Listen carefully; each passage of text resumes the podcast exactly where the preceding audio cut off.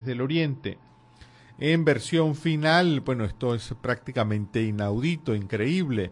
En 72 horas lanzaron dos granadas, así como usted lo escucha, granadas militares, fueron lanzadas contra carnicerías en Maracaibo.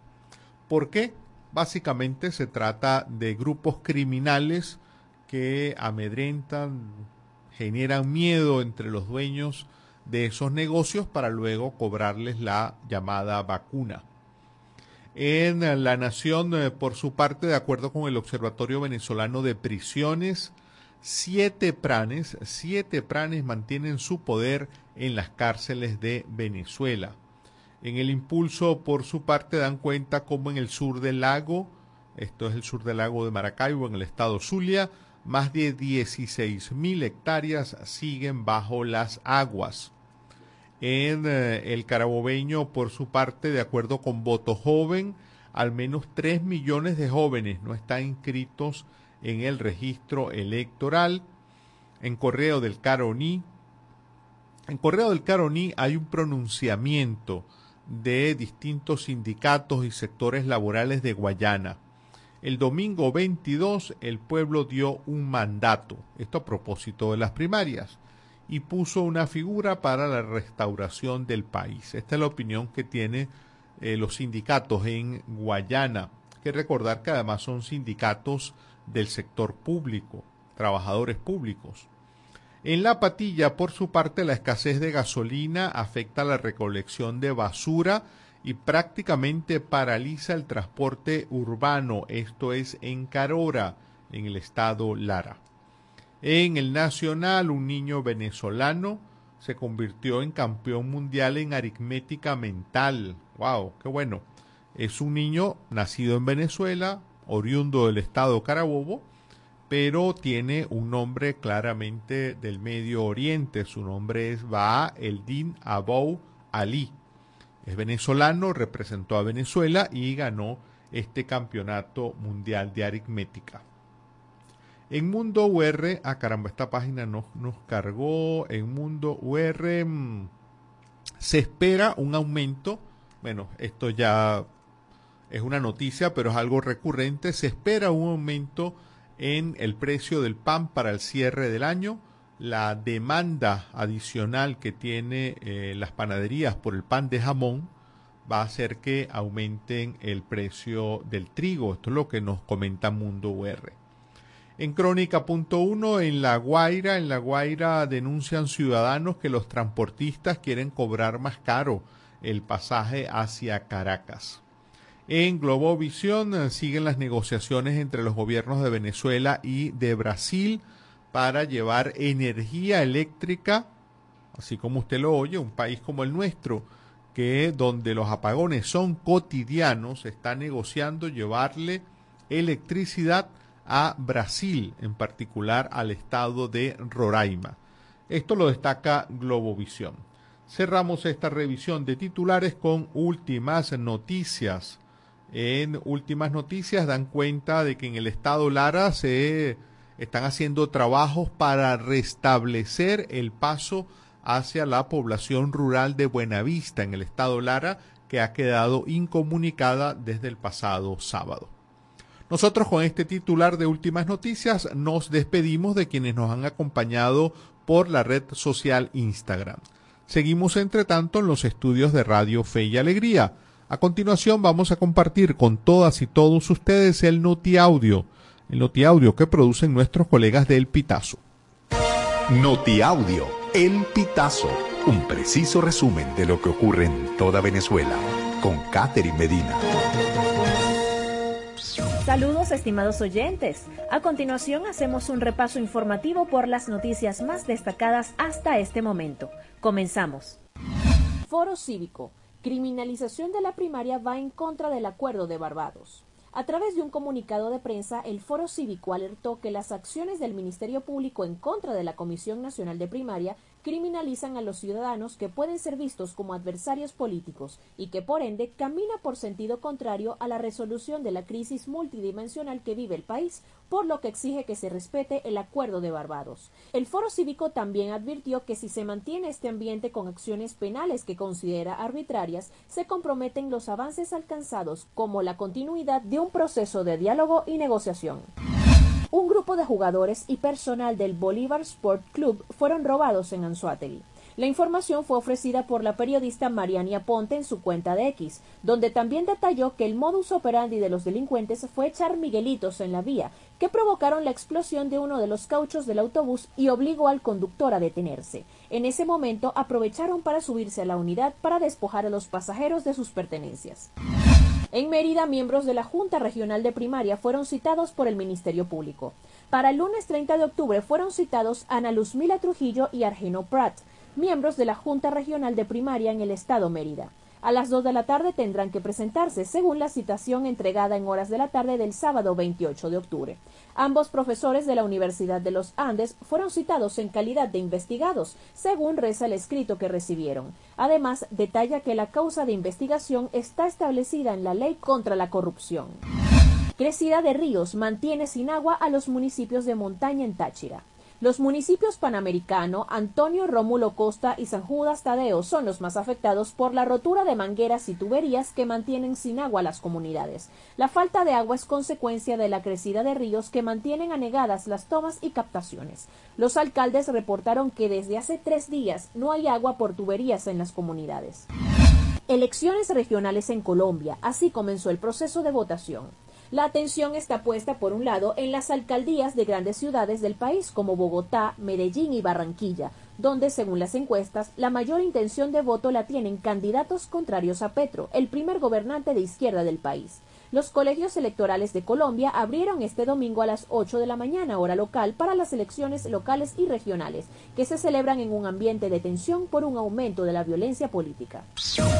Estimados oyentes, este ha sido el panorama informativo hasta esta hora. Narró para ustedes Catherine Medina. Estas informaciones puedes ampliarlas en nuestra página web elpitazo.net. También Recibimos tus denuncias vía SMS o WhatsApp a través del 0414-230-2934. Una de la tarde, una de la tarde con 14 minutos. Muchísimas gracias para nuestros colegas de El Pitazo por ofrecernos el Noti Audio. Tenemos por acá nuestra encuesta, la encuesta de en este país del día de hoy. ¿Considera usted que se están cumpliendo los acuerdos firmados en Barbados entre los representantes del gobierno y de la oposición. Nos puede dar su opinión, su punto de vista por el 0424 552 6638. Vamos a continuación a hacer una muy breve pausa y enseguida volvemos con más de En este país. Ya regresamos con En este país por la Red Nacional de Radio Fe y Alegría.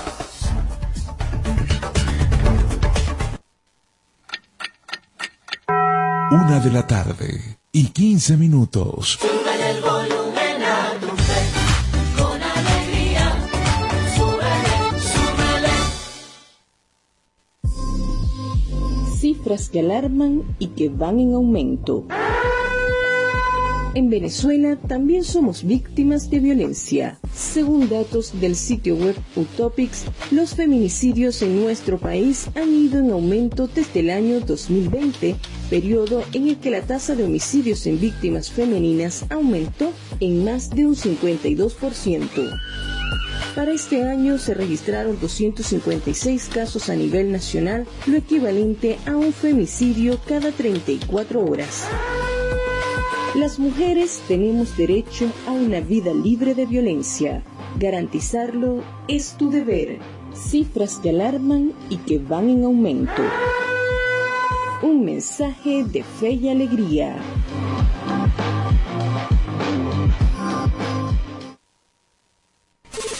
Nuestra misión es mantenerte informado Por eso, cada 30 minutos, desde las 9 de la mañana hasta las 5 de la tarde, te presentamos nuestros avances informativos para que estés siempre al día con las noticias más recientes del país. ¿Qué tal si nos unimos para salvar la educación?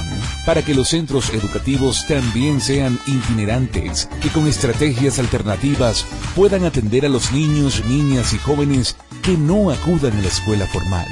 Por los niños y niñas, por el país, fe y alegría, Alianza por la Educación.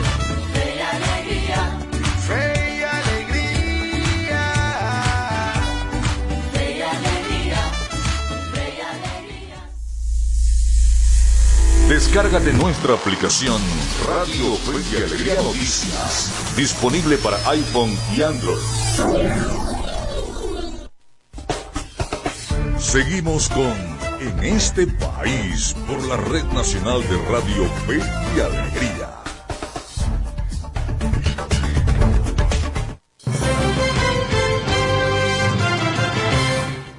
Una de la tarde, una de la tarde con 18 minutos, una con 18, seguimos avanzando en esta tarde y a continuación vamos a reponer la entrevista que le realizamos a la venezolana Carolina Jiménez.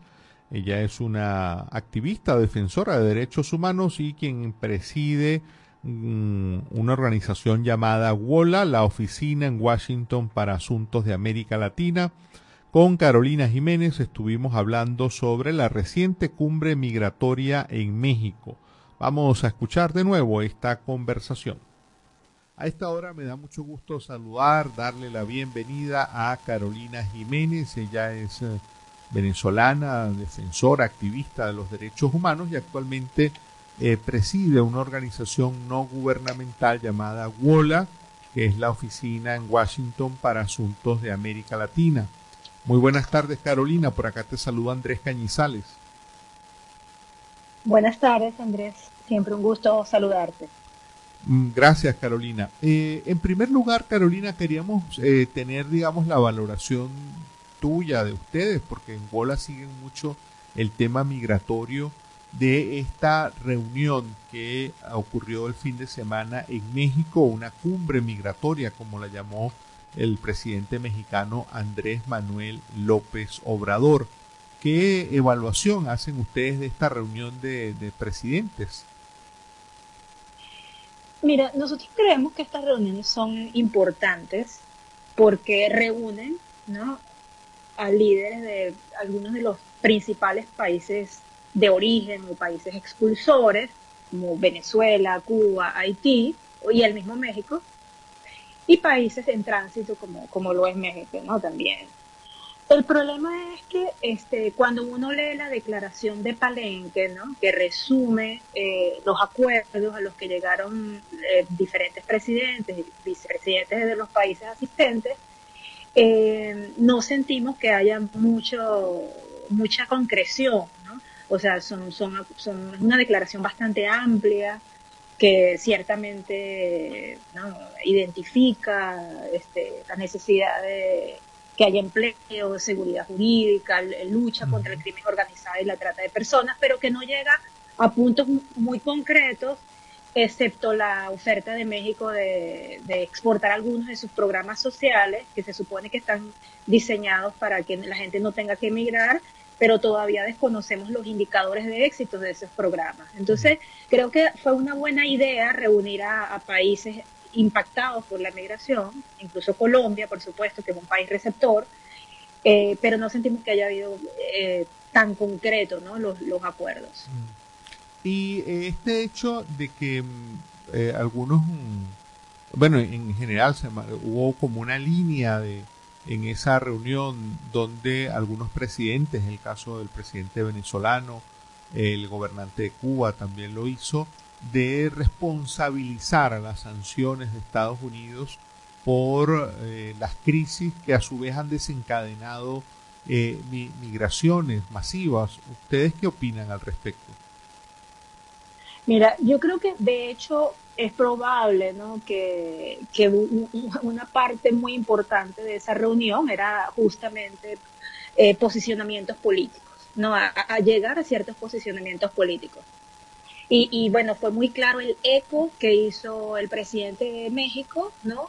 De, de, justamente estos reclamos que hacen los presidentes de Cuba y de Venezuela, que responsabilizan a las sanciones de sus respectivas crisis migratorias, ¿no? Mm. Eh, hay que recordar que en el mes de noviembre eh, el presidente Biden está invitando a diferentes eh, presidentes latinoamericanos a discutir el tema migratorio, así que eh, esa era una forma de llegar a una posición consensuada frente a Estados Unidos, porque justamente Estados Unidos no estuvo invitado ¿no? Uh -huh. a la reunión de, de México. Eh, yo creo que es un discurso bastante gastado, ¿no? El de culpar a las sanciones por todos los males que tienen ambos países. Yo creo que es innegable que las sanciones vinieron a profundizar la crisis humanitaria, ¿no? la emergencia humanitaria compleja de Venezuela, pero también es innegable que la migración forzada comenzó antes de las sanciones. ¿no? Entonces, este, eh, es mucho más multicausal de lo que el gobierno venezolano y el cubano quieren reconocer. Mm. Eh, ya para eh, cerrar, Carolina, bueno, siempre ah, nos quedamos con cortos de tiempo, pero eh, hemos visto unos comentarios que tú has estado haciendo en las redes sociales sobre un dato, un dato muy específico de cómo ya el número de detenciones de venezolanos en la frontera entre México y Estados Unidos bueno, el número de venezolanos ya está superando al número de mexicanos, que obviamente por ser eh, su país, el fronterizo con Estados Unidos, tradicionalmente siempre un, un número alto de, mexicanos. ¿Puedes explicarle a nuestra audiencia qué es lo que está ocurriendo allí y qué es lo que ha ocurrido para que eh, tengamos un, este, este dato que tú has estado comentando? Sí, yo creo que hay que tomar en cuenta lo que significa México, no solo en términos de frontera. O sea, obviamente es un país fronterizo con Estados Unidos y por lo tanto tiene un, una larga historia de migración de mexicanos hacia Estados Unidos, ¿no?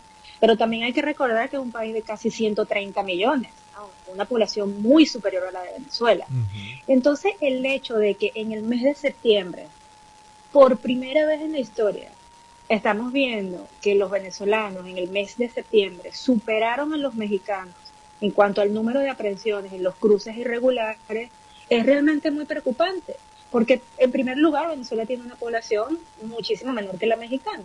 En segundo lugar, no tiene las décadas de historia ¿no? de, de, de, de flujos migratorios.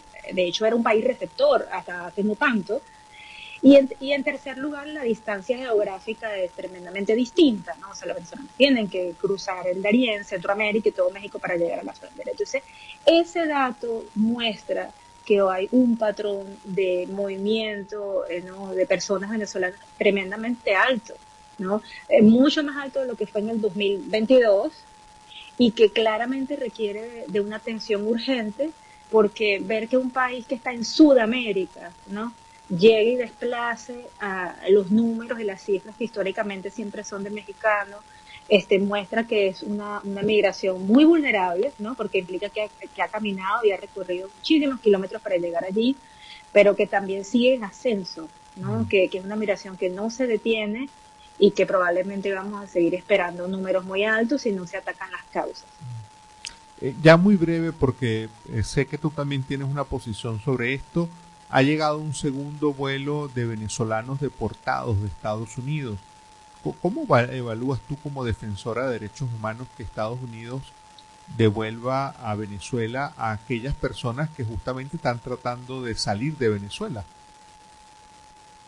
Nosotros hemos denunciado eh, esa decisión como incongruente eh, y contraria a los estándares internacionales de derechos humanos y de las propias leyes este, internas de Estados Unidos en cuanto a la protección del derecho al asilo. Apenas unas semanas antes de comenzar los vuelos de deportación, el gobierno de Estados Unidos había dado eh, lo que se llama TPS, que es un protección, un estatus eh, de protección temporal a 470 mil personas de Venezuela. Para poder eh, implementar esa medida, el gobierno de Estados Unidos tuvo que emitir un, un, no, una orden eh, desde, su, desde su presidencia diciendo justamente, justificándola, ¿no? que las personas venezolanas necesitaban el, esa protección porque Venezuela es un país inseguro, complejo y tremendamente difícil para los venezolanos. Un tiempo muy corto después comienzan los vuelos de deportación y eso muestra que hay muchísima incongruencia en, en- en la forma en la que justificó darles protección y después comenzaron este, los vuelos. Yo creo que toda persona este, tiene derecho a presentar recursos legales antes de un proceso de deportación, a que se escuchen sus casos eh, de necesidad de protección y, y Venezuela es un país sufriendo una profunda crisis humanitaria de derechos humanos al que los gobiernos no deberían estar devolviendo personas. Le agradecemos. Muchísimas gracias. Esta fue la reposición. Estuvimos reponiendo la entrevista que le realizamos a Carolina Jiménez. Eh, Ella es activista de derechos humanos, eh, está a la cabeza de WOLA, la oficina mm, en Washington para asuntos de América Latina, hablándonos sobre el tema migratorio. Una de la tarde con 28 minutos, vamos nosotros a una muy breve pausa y enseguida volvemos con más de En este país. Ya regresamos con En este país por la Red Nacional de Radio Fe y Alegría.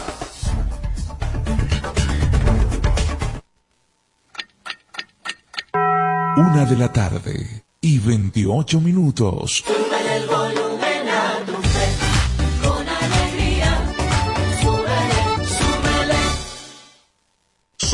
Somos Radio Fe y Alegría Noticias.com.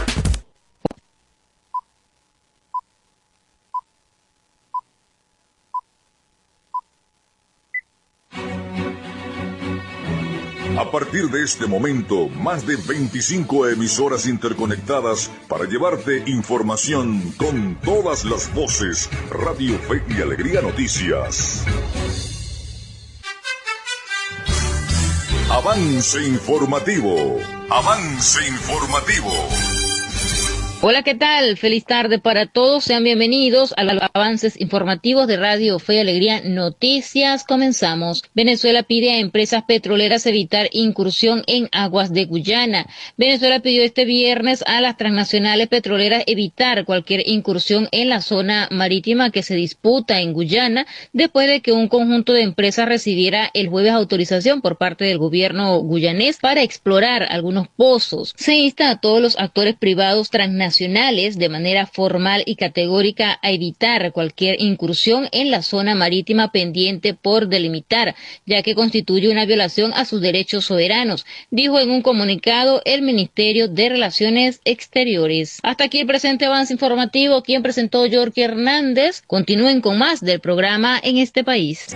Contamos con periodistas en toda Venezuela para llevarles la información en vivo y en caliente. Red Nacional de Radio Fe y Alegría, con todas las voces. Seguimos con En este país por la Red Nacional de Radio Fe y Alegría.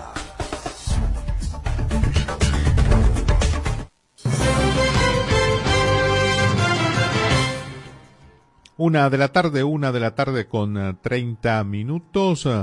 Seguimos avanzando, seguimos avanzando, revisando la agenda informativa y a continuación eh, vamos a hacerle un repaso a lo que ocurre en materia electoral con el micro Venezuela electoral.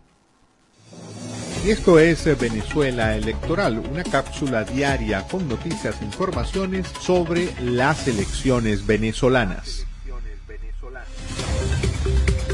El presidente de Data Analysis, Luis Vicente León, indicó este domingo que, aunque todavía no hay certeza de qué pasará con la postulación de María Corina Machado pese a su inhabilitación, existen tres escenarios para un desenlace en este caso.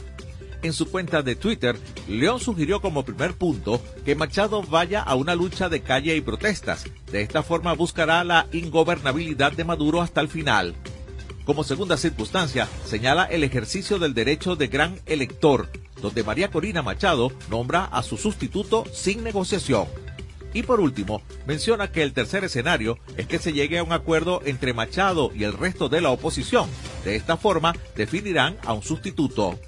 No obstante, León no mencionó la posibilidad de que finalmente el chavismo acceda a levantar la inhabilitación, como lo ha solicitado el gobierno de Estados Unidos, a cambio del retiro de sanciones. Vía Caraota Digital, los acompañó José Cheo Noguera. Escucharon Venezuela Electoral. Pueden seguirnos en las redes sociales del programa en este país. En este país. Una con 32. Muchísimas gracias a nuestro colega Cheo Noguera. Nosotros vamos a seguir avanzando, seguir avanzando en esta tarde de noticias y a continuación tenemos un reporte, reporte que hace nuestro colega Juan Carlos Rosales. Nos habla sobre cómo las lluvias están causando estragos en comunidades populares en Guasdualito, en el estado Apure. Saludos estimada audiencia de Radio Fe y Alegría Noticias. Les contamos que los barrios Morrones, primero de diciembre, Llano Alto, La Aurora 1 y 13 de septiembre resultaron afectados este domingo tras ocho horas de lluvias que causaron inundaciones en patios y viviendas, en algunos casos por obstrucción del drenaje y en otros casos porque el agua que cayó superó la capacidad del sistema de achique. Ricardo Artaona reside en el barrio primero de diciembre. Se levantó en la mañana con el agua en los pies. Bueno, este, de verdad, aquí siempre, bueno, casi toda la vida esto ha, sido así, pues, y no han buscado solución ni nada. Este, cae un, un agüito y se anegan las casas. Bueno, las que están más altas, pues, ellas no se niegan, pero las que están bajitas, siempre se les mete el agua adentro.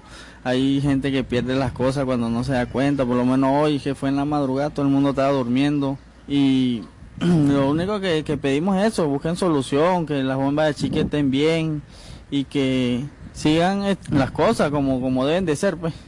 Bueno, hoy fue que más, más que todo que, que nos agarró de sorpresa, pues, y no pudimos alzar algunas cosas, y pero no son así cosas materiales de pérdida mucho, pero siempre da como rabia que se le moje la cosa a uno y eso.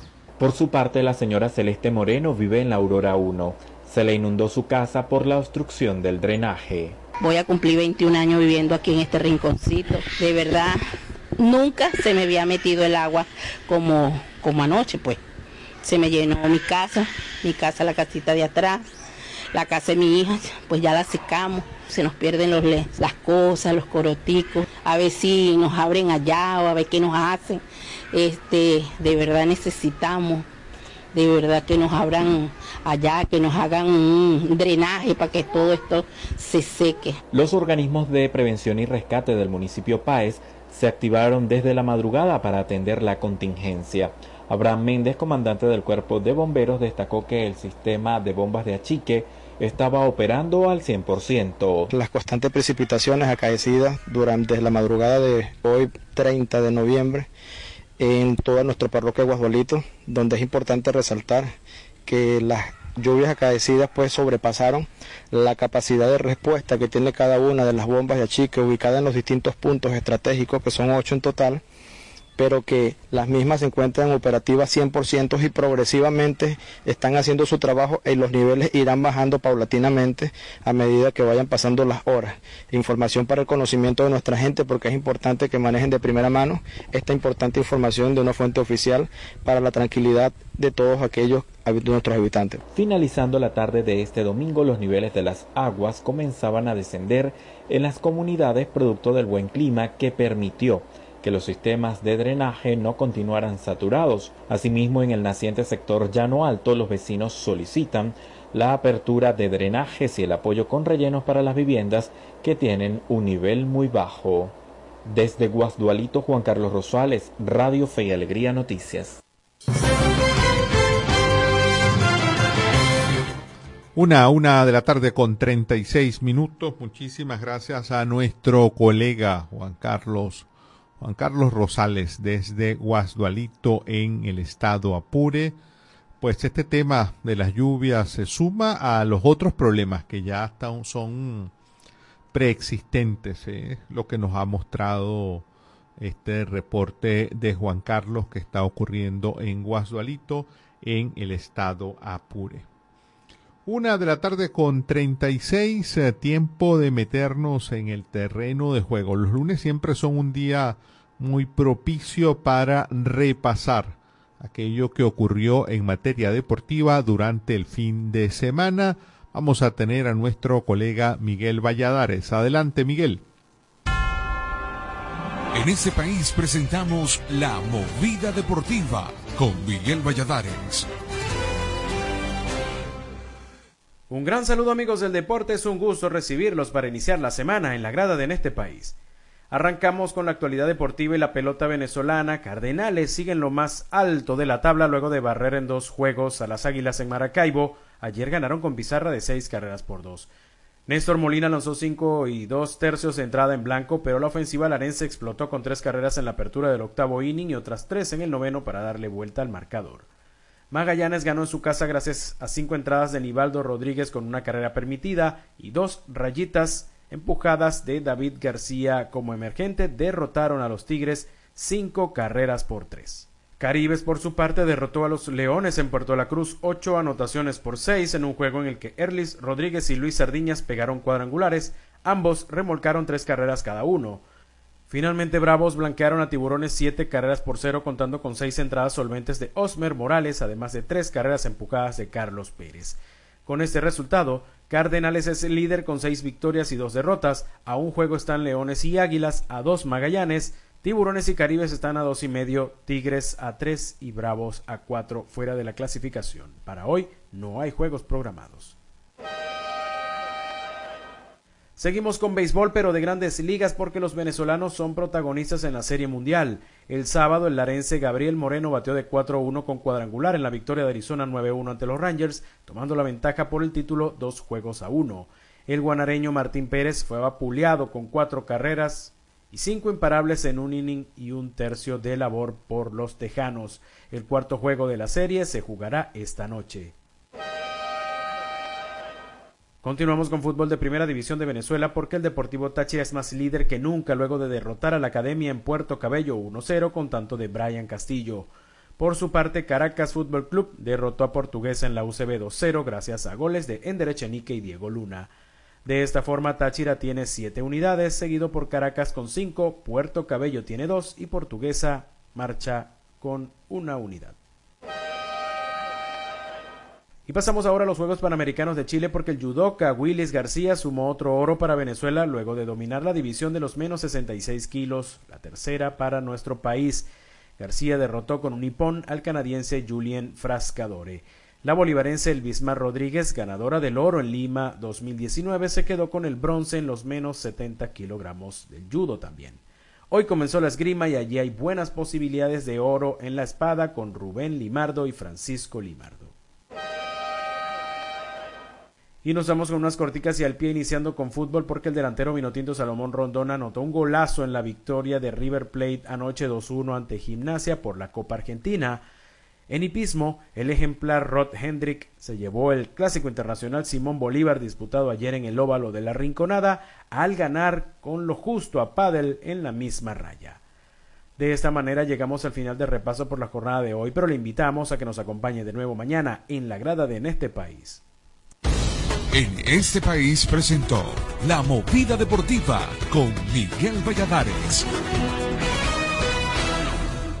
Una de la tarde con 40. Muchísimas gracias a Miguel, Miguel Valladares, por ofrecernos este repaso de las noticias deportivas. Eh, aquí nos dice el señor Juan Peña desde Cumaná. Saludos cañizales. Bueno, muchísimas gracias, señor Juan. No se entiende cómo María Corina fue embajadora de Panamá. Eso es grave lo que dice el fiscal de la Asamblea Nacional y votaron por ella. O no sabían nada o fueron engañados. Esta es la opinión del señor Juan, que respetamos obviamente. Eh, pasamos por acá, nos escribe también el señor Helio Rafael Salazar desde Anaco en el estado Anzuategui. Él cita al uh, fiscal general Tarek William Saab. Él dice que no hay intocables. Eh, y también aprovecha aquí de denunciar el señor uh, eh, Helio Rafael que en Venezuela se están conociendo muchos casos de tortura y esto está mm, no solamente en contradicción con lo que dice la constitución, sino también incluso con lo que dice, eh, bueno, él siempre cita, digamos, mm, algunos versículos de la Biblia. Muchísimas gracias al señor Helio Rafael Salazar por escribirnos. Nos pone aquí, por cierto, el caso del general Baduel, quien falleció en la cárcel. Em, esto es un mensaje, son varios mensajes. Ah, por aquí hay un mensaje que llegó durante el fin de semana. Eh, aquí nos dicen, eh, ah, bueno, nos hacen un comentario, lo vamos a tener en cuenta en relación a una entrevista que repetimos en el programa en este país. En una entrevista de Radio Migrante. Vamos a tomar nota de lo que nos están comentando acá. Muchísimas gracias por estar tan atentos a lo que estamos haciendo. Una de la tarde con 42 minutos. A esta hora nosotros vamos a hacer una muy breve pausa. Pero antes de irnos a esa pausa, les voy a dejar con el micro Medianálisis Informa. Les eh, presentamos Medianálisis Informa, noticias locales y regionales sobre democracia y ciudadanía. Democracia y ciudadanía. Tito Barrero, presidente de la Federación de Trabajadores del Estado Anzuategui, informó que a partir de hoy 30 de octubre iniciarán un operativo de recolección de firmas en los 21 municipios del estado en apoyo a la solicitud de un salario dolarizado. Señaló que tras una reunión del Comité Ejecutivo Ampliado y representante de los empleados, activos, jubilados y pensionados, que se llevó a cabo el pasado jueves en la Casa Sindical de Barcelona, se acordó elevar la petición de que en el referéndum consultivo que prepara el gobierno para el 3 de diciembre se incluya la pregunta sobre si los trabajadores quieren un aumento de salario digno y dolarizado acorde a la canasta básica, por lo que buscarán el respaldo de todo el gremio. Barrero recordó que cuando hubo el ajuste de sueldo en marzo de 2022 a 130 bolívares, la cantidad equivalía a 30 dólares y que actualmente este monto ha disminuido aproximadamente a 3 dólares con 71 centavos. Vía el tiempo. Los acompañó José Cheo Noguera. Y esto fue Medianálisis Informa. Puedes seguirnos en las redes sociales, somos arroba medianálisis o visitar nuestra página web www.medianálisis.org.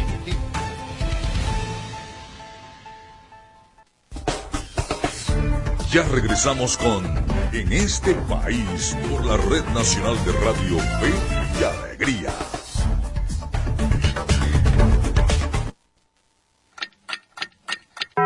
Una de la tarde y 44 minutos.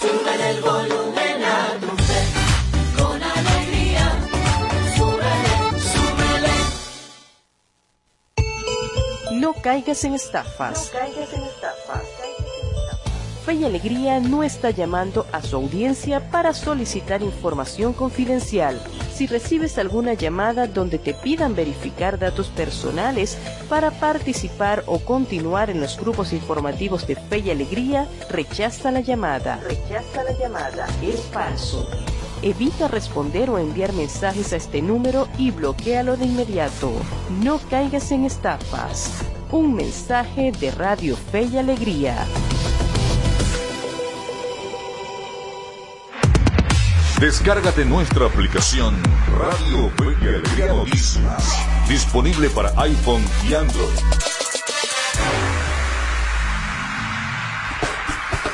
Seguimos con En este país por la Red Nacional de Radio Fe y Alegría.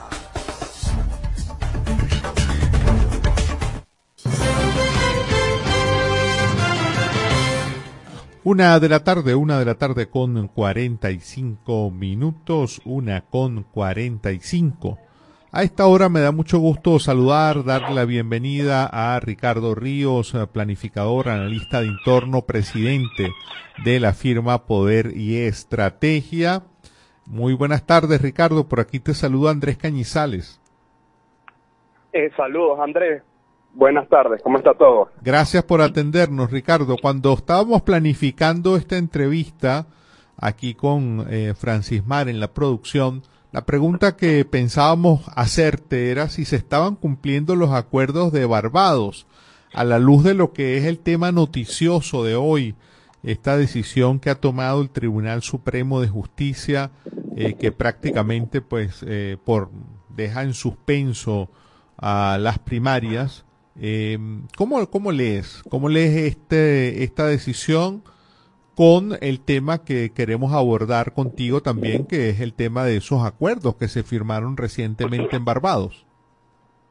Sí, fíjate, yo creo que lo, lo, primero que hay que comentar es justamente, bueno, la vinculación de eh, cuando, cuando estuvimos conversando, preparando la entrevista sobre los acuerdos de Barbados, ya veíamos que había una serie de, de lunares, por llamarlo de una manera, eh, minimizándola, eh, la, gravedad del asunto con, con los acuerdos eh, eh, no cumplidos por parte del gobierno, especialmente eh, sí es cierto que se realizaron las primarias y el sabotaje a las primarias no fue significativo, no fue una política generalizada, sin embargo existió. Eh, y empezó una, un, un, asedio, ¿no? Que, eh, bueno, creo que eh, tú, eh, tiene su punto culminante, ah, su culminante no, más bien máximo, hasta ahora hoy, quizás eso vaya a seguir ascendiendo, pero ya cuando se imputa o se, se acusa a la, a la Comisión Nacional de Primaria, ya vemos que esos acuerdos no se están cumpliendo. Y la, la, la sentencia del día de hoy, bueno, yo decía que sería sería cómico si no fuera trágico, ¿no? Porque es, es como es una sentencia que, que prohíbe un evento que ya ocurrió, en este caso prohíbe los efectos, ¿no? Uh -huh. Es algo bastante confuso, es algo que, que es, es, imposible que tú evites o prohíbas por decreto el saldo político que dejó la primaria, eso es algo que está allí, es como prohibir el capital social, como prohibir la, la interrelación humana, eso es imposible. Sin embargo, creo que el objetivo es más bien, bueno, eh, consolidar el, el, darle el mensaje de la inhabilitación de María Corina, pero sobre todo eh, eh, eh, la, la, la, la, intimidación, ¿no? Hay un tema allí de, de enardecer, por una parte, eh, buscando desbocar el, el, la gran el, la gran narrativa del gobierno y en boca de Jorge Rodríguez es eh, que la guarimba y la violencia se va a apoderar de Venezuela. A mí me llama la atención que la Comisión Nacional de Primaria eh, convocó, vamos a decir, comunicó ayer a la gente que quería solidariamente acompañar hoy en las juntas regionales de, de primaria, los que fueron citados, eh, digamos, evitó que se generara esa concentración esa movilización. Y eso es algo que llama la atención porque quizás tenían la información o, era, o es una hipótesis que, bueno, eh, tendrían que evitar eh, cualquier, eh, cualquier respuesta violenta de infiltración, que no es difícil y ya se ha vivido antes, ¿no? Entonces creo que esta, esta decisión del TSJ viene más por allí de, de, de, de enardecer para para pues eh, eh, que, quizás un sector de la oposición se desboque y poderle dar eh, legitimidad a aquella narrativa de que son violentos, porque por la vía electoral están perdidos en vista que son minorías. Claro, en, en relación con, con ese tema de, de los escenarios, a la luz de lo que ha ocurrido en las últimas dos semanas, por un lado esos acuerdos de Barbados, una presión como mucho más evidente de Estados Unidos de que haya una salida electoral a cambio de eh, flexibilizar sanciones, la posibilidad de que el gobierno tenga más ingresos en el corto plazo. La combinación de todos estos elementos, ¿cómo, cómo hacen, cómo se combinan en tu, en tu análisis de lo que podemos esperar en Venezuela en estas semanas ya finales? Estamos, eh, pasado mañana comienza el mes de noviembre, está ya terminando este año 2023. ¿Cómo, cómo proyecta Ricardo Ríos estas últimas semanas del año? Sí, fíjate, yo creo que lo primero que hay que hacer una distinción entre los acuerdos de Barbados y, lo, y el acuerdo de Estados Unidos o el gobierno de Estados Unidos con el gobierno de Venezuela. Porque este segundo eh, se viene llevando desde hace varios meses y no es público. Vemos los efectos, pero no es público, a diferencia del acuerdo de Barbados, que pareciera ser más como un anexo de, este, de esta gran eh, negociación de Estados Unidos-Venezuela, en donde sí hay una firma, un documento explícito que evidentemente no se está respetando. Ahora, creo que el acuerdo de Estados Unidos con, con, el gobierno de Venezuela va un poco más allá. Eh, creo que, por supuesto, el gran tema allí es el, el, el, petróleo.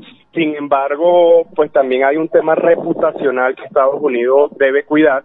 seguramente, y con eso aterrizo en la respuesta, los próximos los escenarios previsibles sea eh, un costo político producto de estas decisiones del gobierno nacional, eh, quizá pudiera, por ejemplo, eh, volverse al esquema de sanciones para el oro.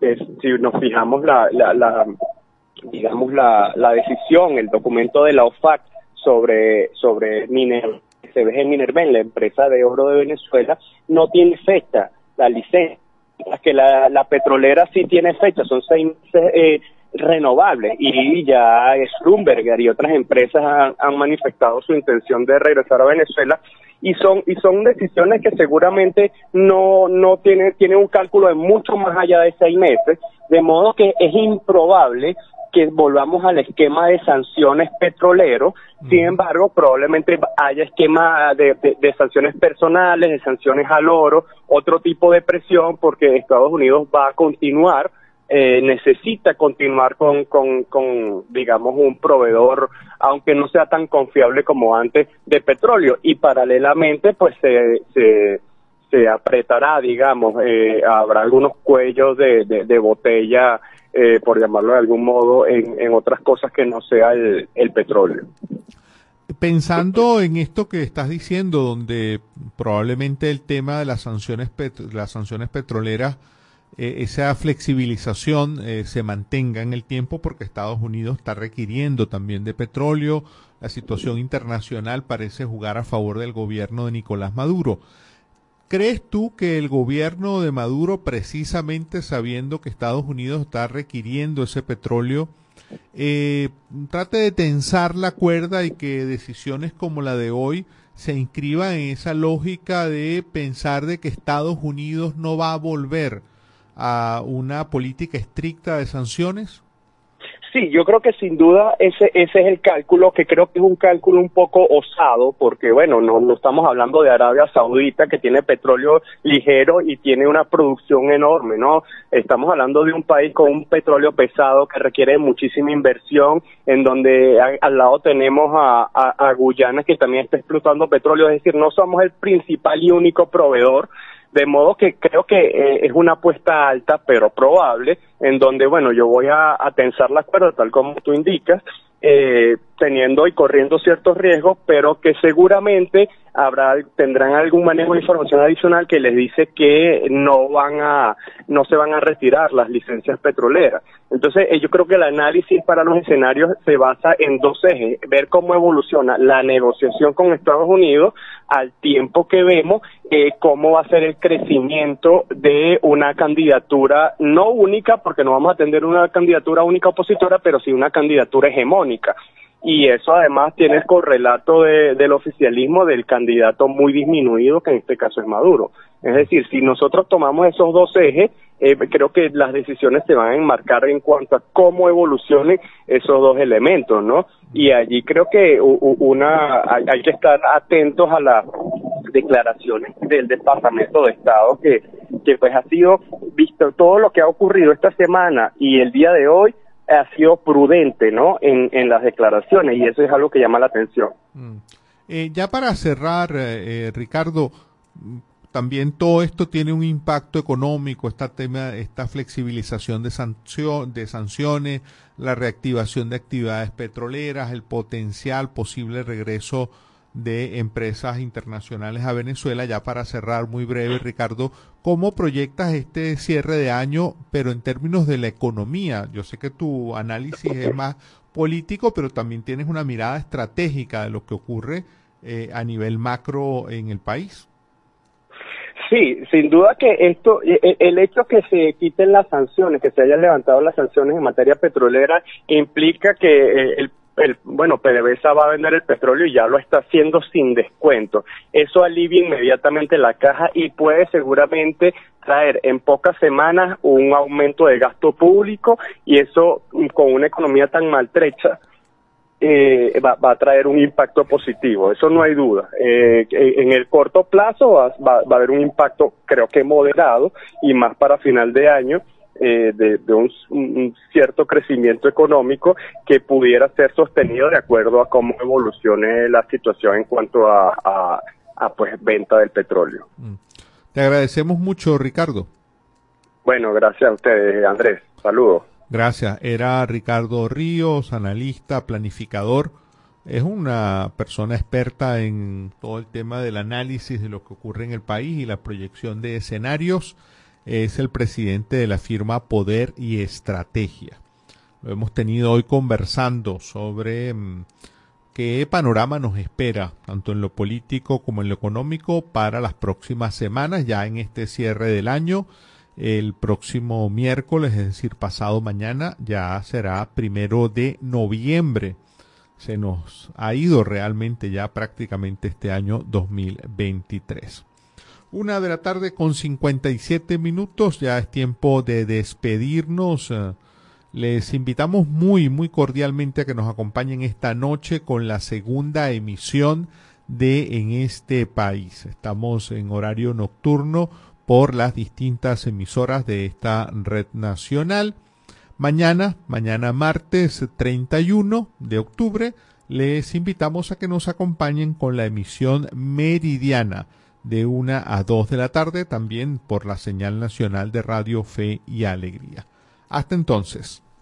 País, mi país, tu país. Así culmina por el día de hoy en este país, un programa conducido por Andrés Cañizales junto a Miguel Valladares, acompañados por los periodistas y comunicadores de Radio Fe y Alegría, Red Nacional. Hacemos periodismo comprometido con la democracia.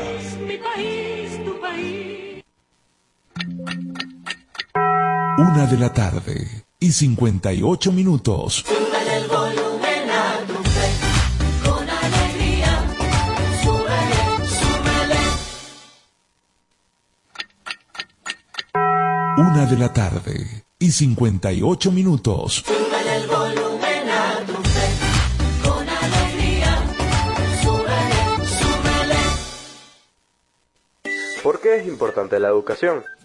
Una educación sana, incluyente y de calidad aumenta la productividad de las personas y, como consecuencia, el potencial de crecimiento económico de toda nación. La educación contribuye a la reducción de la desigualdad, reconociendo la importancia de los humanos en los procesos sociales y, a su vez, en la erradicación de la pobreza y el hambre, siendo un medio eficaz para adquirir habilidades productivas para el desarrollo de cualquier comunidad. La educación es un derecho y su cumplimiento una responsabilidad colectiva. Ahora que ya los conoces, defendamos juntos nuestros derechos. Un mensaje de fe y alegría.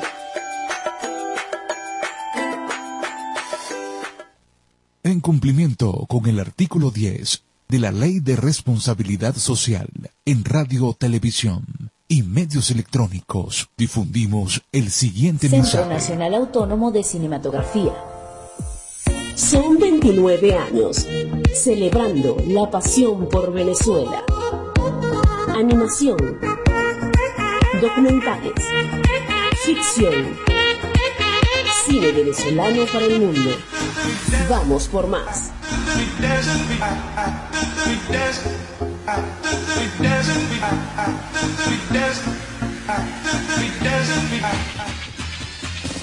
En la FM de todas las voces, hacemos publicidad.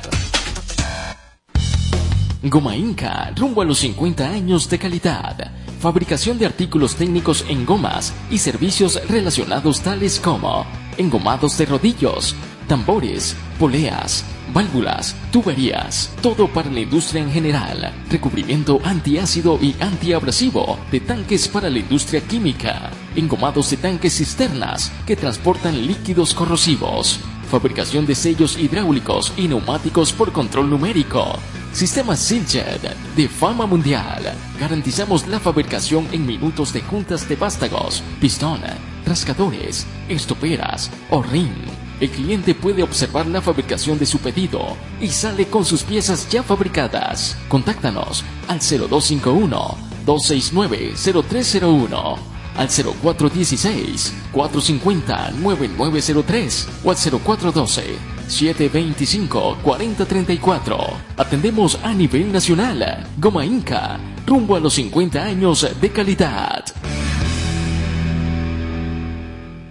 Excelencia y calidad, embutidos Alimex. Alimex es variedad de todo para comer. Excelencia y calidad, embutidos Alimex. Hazlo más práctico y divertido. Embutidos Alimex.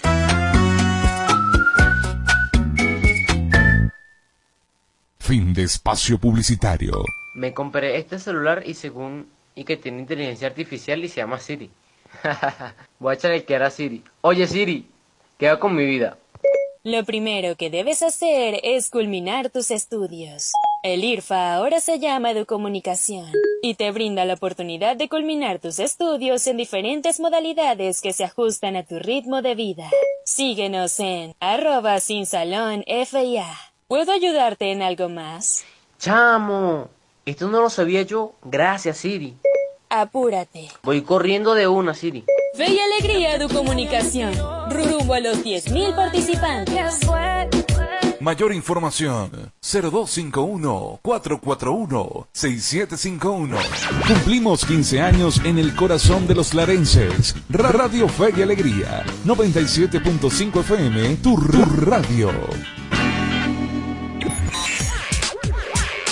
El siguiente es un programa recreativo. Recreativo. Con elementos de lenguaje, salud, sexo y violencia tipo A. Puede ser escuchado por niños, niñas y adolescentes, sin la supervisión de sus madres, padres, representantes o responsables. Radio Fe y Alegría con todas las voces.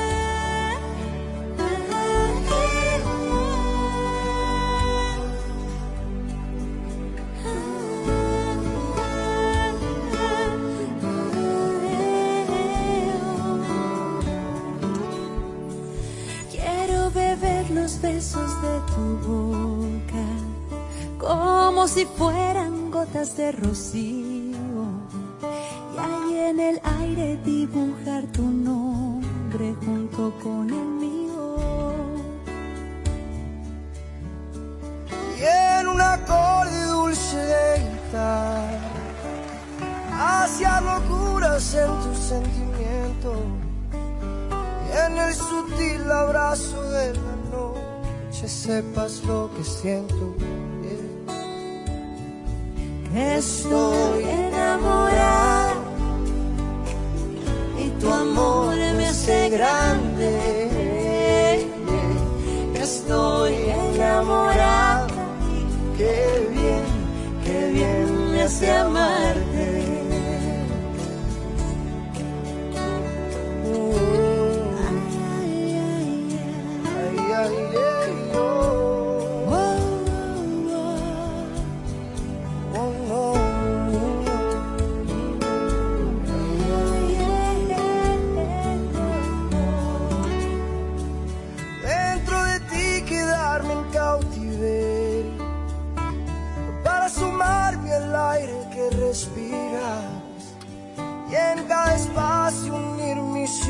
Junto con tu vida. Que si naufrago me quedé en tu orilla, que de recuerdos solo me alimente y que despierte del sueño profundo solo para verte.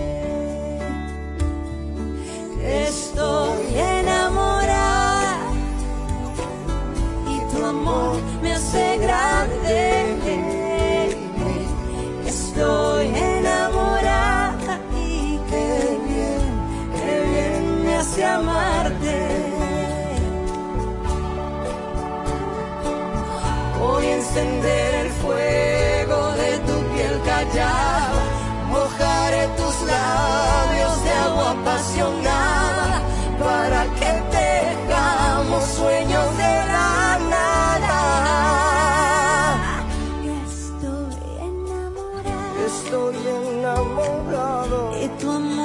me hace grande.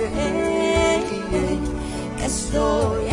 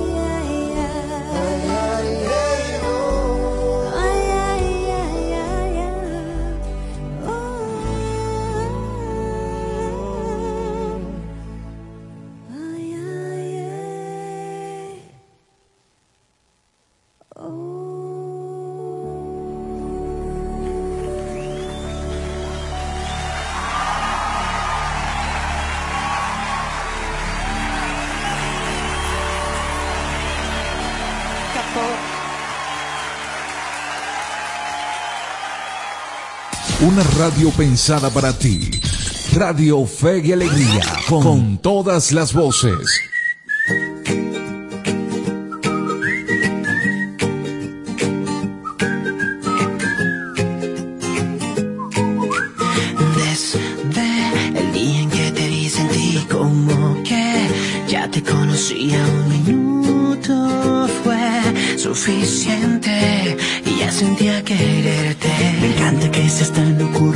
de repente dices cosas que me vuelan la mente simplemente, pero siempre estás presente, aunque no pueda verte.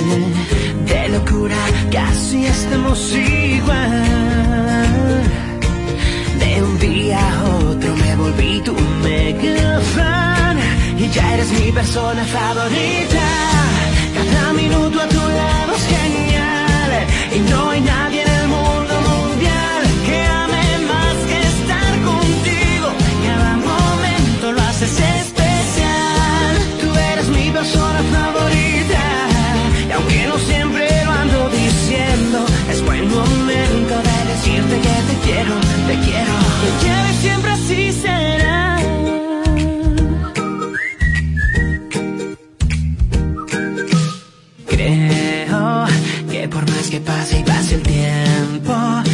aunque llueva o truene nunca pasará lo nuestro, al menos eso siento. De locura casi estamos igual. De un día a otro me volví tu mega fan y ya eres mi persona favorita.